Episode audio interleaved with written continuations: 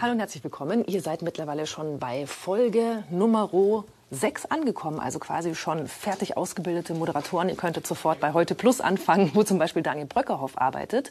Und heute geht es um eine ganz besonders wichtige und wie ich finde auch schöne Form des Moderierens. Es geht nämlich ums Interview. Daniel, wie fängt man ein tolles Interview an? Was ist ein guter Einstieg? Äh, genauso wie du gerade. Erstmal Interviewgast vorstellen, kurz sagen, was er macht. Also in dem Fall zum Beispiel, das ist Christina Wolf.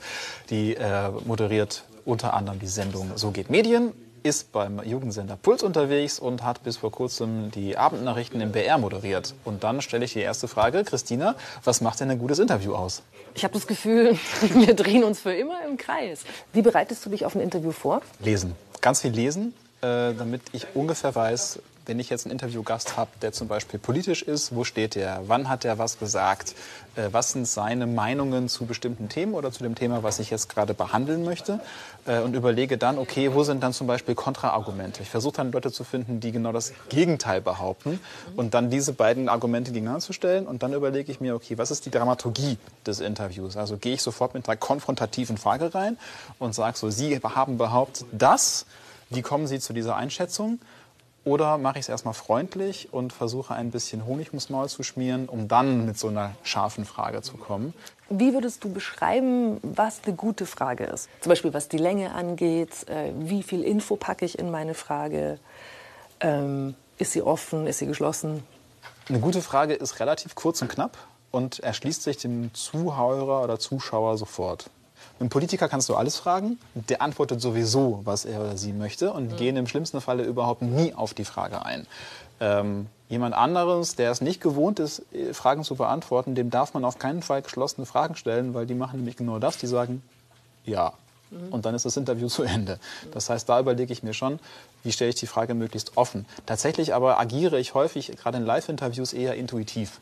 Das heißt, ich habe so einen ungefähren Fahrplan, aber gucke dann tatsächlich, wo geht der Gesprächspartner gerade hin und wo möchte ich ihn hinlenken oder welches Thema kommt als nächstes, was ich wichtig finde. Und dann erledigt sich das häufig mit der großen Technik. Ist dir das schon mal passiert, dass jemand ein Interview abgebrochen hat oder zumindest hinterher stinksauer war?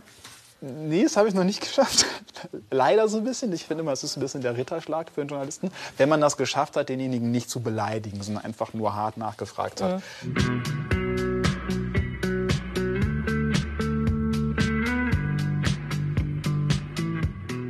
Wie baut sich denn so ein Interview auf? Ich meine, du hast ja gesagt, da gibt es eine Dramaturgie. Der Unterschied zwischen einem Gespräch und einem Interview ist, dass ich bei einem Interview mir vorher überlege, was soll derjenige wann, wie vielleicht sagen. Also was will ich von dem erfahren? Weil ich ist eine Dienstleistung quasi am Zuschauer. Der Zuschauer gibt mir Zeit und hinterher soll er möglichst mehr wissen als vorher. Ähm, und nach 15, 15 Minuten soll er einen Erkenntnisgewinn haben. Also muss ich mir überlegen, was ist der Erkenntnisgewinn dieses Interviews? Warum sollte man sich das angucken? Und dann überlege ich mir auch eine Dramaturgie. Also in, an welchem Teil setze ich voraus, dass mein Zuschauer was weiß oder was auch nicht weiß. Das heißt, ich kann nicht gleich mit einer Expertenfrage gleich am Anfang einsteigen, wenn ich noch nicht erklärt habe, wie das Bruttoinlandsprodukt funktioniert, wenn es von mir aus darum gehen sollte. Mhm. Ne? Das heißt, am Anfang würde ich das erstmal versuchen zu klären und dann später darauf kommen. Ähm, das heißt, da überlegt man sich schon, wann fragt man was und was am Ende quasi unterm Strich als Fazit bei rauskommen.